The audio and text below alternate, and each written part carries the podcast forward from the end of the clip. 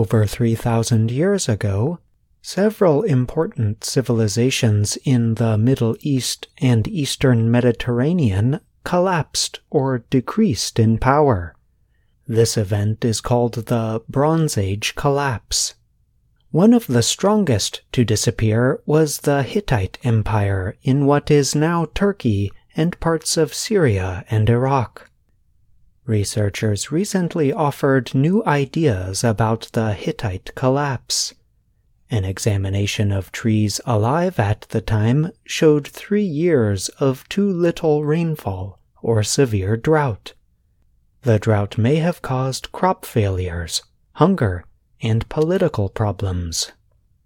The Hittites had their capital Hattusa in Turkey's central Anatolia. At the time, they were one of the ancient world's great powers. The Hittites became the main competitors of the ancient Egyptian Empire during its New Kingdom period. Sturt Manning of Cornell University was the lead writer of the research published in Nature. He said that in ancient times, the Hittites controlled a huge area for hundreds of years, although they faced threats from neighbors and the difficulty of being in a dry area. Scholars long have wondered what caused the fall of the Hittites and the collapse of other civilizations in Greece, Crete, and the Middle East. Ideas have included war and climate change. The new study offers some new ideas about the Hittites. The researchers examined long lived juniper trees that grew in the area at the time and eventually were used to build a wooden structure about 2,700 years ago. The structure is southwest of Ankara. It might have been the burial place for a family member of Phrygia's King Midas. The trees offered a record of the climate at the time in two ways. First, there are the yearly growth rings in the trees. For example, narrow tree rings suggest dry conditions.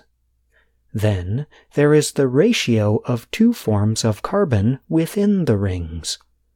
The carbon forms show how the tree dealt with water availability. Researchers discovered a slow change to drier conditions during a period about 3,200 years ago. More importantly, both forms of evidence suggested three straight years of severe drought in 1198, 1197, and 1196 BC. These years are the same as the known timing of the empire's collapse. Study co writer Britta Lorentzen of the University of Georgia said there was likely near complete crop failure for three consecutive years. The people most likely had food stores that would get them through a single year of drought. But when hit with three consecutive years, there was no food to sustain them. Lorentzen added, this would have led to a collapse of the tax base and likely a mass movement of people seeking survival. She explained that the Hittites did not have a port or other easy way of moving food into the area. Hattusa, a city protected by a large stone wall, was burned and abandoned.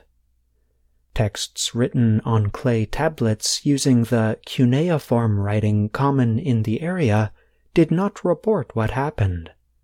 It was a sudden end Less than 100 years earlier, the Hittites under King Muwatalli II and the Egyptians under Pharaoh Ramses II fought the famous Battle of Kadesh in 1274 BC.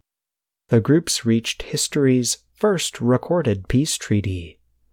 Study co writer Jed Sparks of Cornell University said, I think this study really shows the lessons we can learn from history the climate changes that are likely to occur for us in the next century will be much more severe than those the Hittites experienced. Sparks added that these lessons create questions about our own time. What is our resilience? How much can we withstand?